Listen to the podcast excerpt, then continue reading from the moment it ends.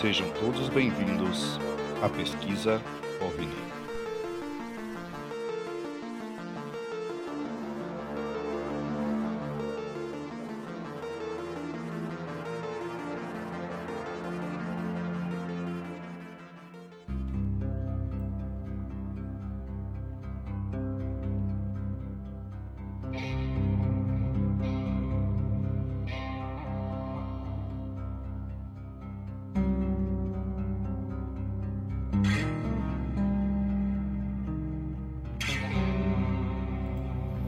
Fala galera, tudo bom?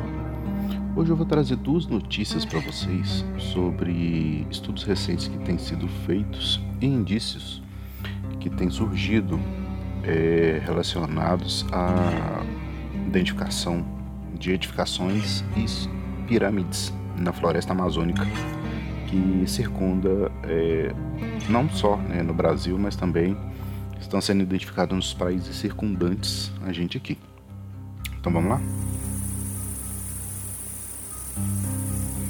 A maioria das pessoas não possui a menor ideia do tamanho real da floresta amazônica. Sim, ela é um tesouro nacional, porém, no entanto, ela também faz parte de outros países além do Brasil, como o Peru, Bolívia, Equador, Colômbia e Venezuela. A Amazônia peruana ocupa mais de 60% da extensão territorial do país e traz consigo muitos mistérios, lendas e mitos. Assim como na Amazônia brasileira, também existe o curioso fato na floresta amazônica peruana, que seriam a lenda das pirâmides. Cidades perdidas, criaturas míticas, gigantes, fazem parte dos relatos locais que habitaram a Amazônia. Em 1976, um avião que realizava um mapeamento sobre a floresta sobrevoava a região de Mare de Dios quando identificou uma, um conjunto de formações anômalas no local no meio da densa floresta amazônica, pirâmides uniformemente alinhadas em duas fileiras, aparentemente ordenadas, foram identificadas através de um voo que ocorreu ali. Vários pesquisadores acreditam firmemente que essas estruturas foram construídas em um passado distante por uma civilização que não tinha sido registrada, muito antes da chegada dos portugueses e dos espanhóis. As imagens obtidas através de aviões de reconhecimento confirmam que são formações simétricas, oito pirâmides em duas fileiras com quatro cada uma. O conjunto tem 4 quilômetros de extensão e, no entanto, o explorador francês Thierry Jamin registrou ter encontrado cerca de 22 pirâmides no território ao total com algumas alcançando até 200 metros de largura. As estruturas foram logo chamadas de pirâmides de Paratoari, o que tem mais uma vez alimentado o imaginário popular e muitos falam, né, relacionam essas pirâmides com a civilização avançada que teria habitado aquela região. Alguns ainda acreditam que Paratoari possa ser a lenda da metrópole inca, contada em lendas, porém nunca vista ou encontrada. Dizem que o chefe dessa civilização seria um príncipe dourado, também né, pode ser relacionado ou traduzido como Eldorado. O historiador Fernandes de Oviedo foi o primeiro a relatar a lendária cidade em 1535 para o arqueólogo italiano Mario Poglia que alega que sabe pelo menos parte das documentações relacionadas a essa mítica cidade teria sido arquivada nos arquivos dos jesuítas em Roma. Segundo o relatório do padre André Lopes, os missionários jesuítas daqueles tempos, liderados pelo padre próprio, né, André Lopes, né, os seus manuscritos foram arquivados no Vaticano E esses manuscritos continham é, uma informação que teria uma, encontrado uma, uma cidade com o nome de Paititi, ou Eldorado. Eles descrevem simplesmente que uma cidade era adornada por ouro e prata e pedras preciosas. Então, naturalmente, eles pediram a devida permissão para o Papa para evangelizar os seus habitantes, explorar a cidade. Mas, segundo a lenda, esse pedido foi negado e a Igreja Católica decidiu por ocultar esses manuscritos, né, com medo de expor a localização dessa cidade que ela virasse uma caça ao tesouro descontrolada. E essa foi a lenda relacionada né, às pirâmides na floresta peruana. Só que, recentemente, recentemente mesmo, estamos em março de 2023, é, a atualização dessa notícia que eu encontrei foi de janeiro de 2023. É uma segunda matéria onde pesquisadores afirmam ter encontrado uma, mais pirâmides na Amazônia, só que dessa vez na Amazônia boliviana. Um grupo de pesquisadores alemãos divulgaram um comunicado revelando novas evidências da existência de pirâmides há cerca de, que tem, teria cerca de 1500 anos na floresta amazônica boliviana. E o surgimento né, relacionado a uma população de cerca de 10 milhões de habitantes, ou seja, era uma megalópole. Né? As alterações e transformações realizadas pelos povos indígenas foram responsáveis por introduzir as modificações na floresta, a partir do cultivo de plantas e agricultura. Os locais foram descritos pelos cientistas como assentamentos urbanos de baixa densidade. Ao todo, pesquisadores encontraram dois grandes assentamentos e mais 24 menores.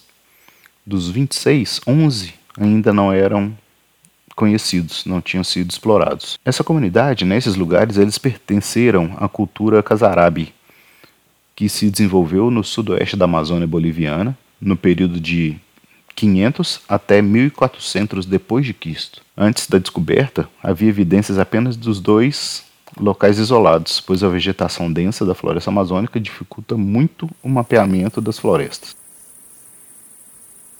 Para encontrar os novos assentamentos, os cientistas usaram a tecnologia chamada LiDAR, que é um mapeamento a laser aéreo que funciona disparando feixes infravermelhos de um avião, helicóptero ou drone na direção à superfície e captura o reflexo desse sinal. Esse mapeamento através do LiDAR revelou que a arquitetura desses assentamentos incluía plataformas escalonadas, sobre as quais haviam estruturas em forma de U, montículos de plataformas retangulares e pirâmides cônicas, de até 22 metros de altura.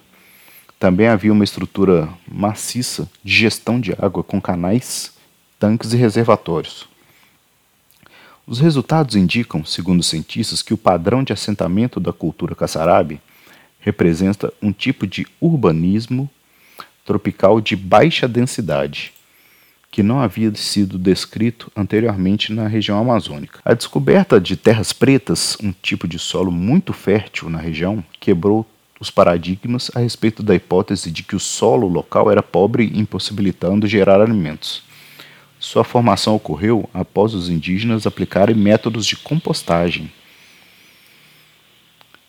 Em estudo complementar divulgado pela revista Nature, foram descobertos sítios arqueológicos com cerâmicas e outros objetos que pertenciam a diferentes etnias que habitaram a região boliviana da Amazônia.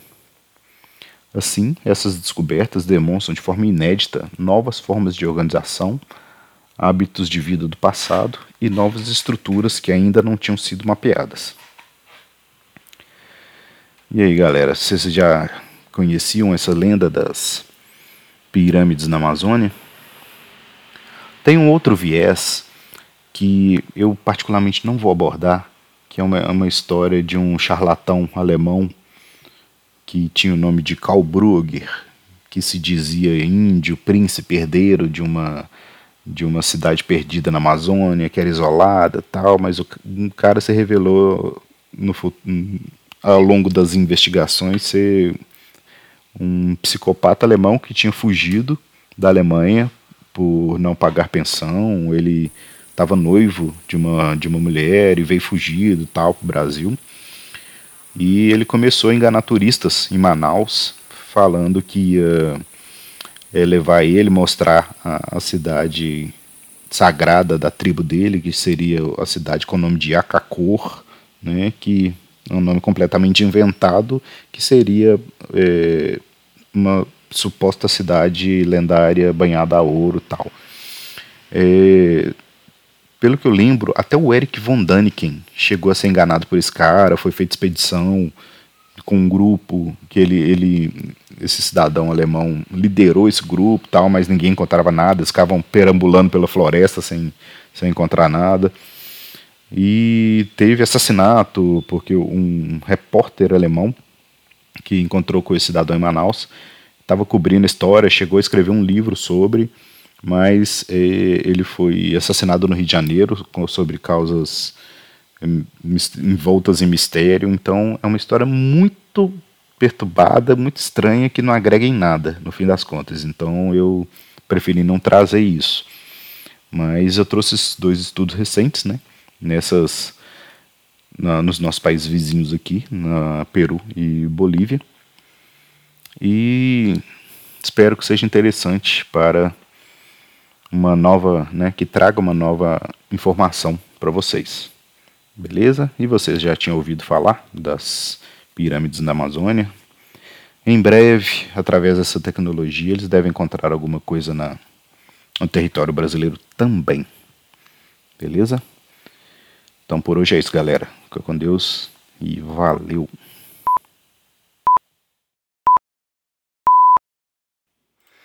Galera, um recadinho rápido. É, agora eu abri um apoia-se também, né? Aquele financiamento coletivo para dar suporte para a galera que está nessa lida aí dos podcasts. Então, se vocês quiserem contribuir com a melhoria de equipamentos, microfones, né? A meta lá na frente de é, contratar um editor também, né? De melhorar a qualidade do, dos, dos episódios, a, a qualidade da, do roteiro dos episódios também, trazer temas melhores, melhor estruturados, né? profissionalizar mais. É, então tá rolando um apoia-se, tá? O link tá aí na descrição do episódio. Então, a partir de qualquer valor, vocês podem contribuir. E eu vou desenvolvendo com conforme for surgindo as oportunidades. É a questão de recompensas, vou pensando em como incluir umas recompensas nesse processo, beleza? Mas fica aí o recadinho, quem quiser contribuir é sempre muito bem-vindo, beleza? Valeu!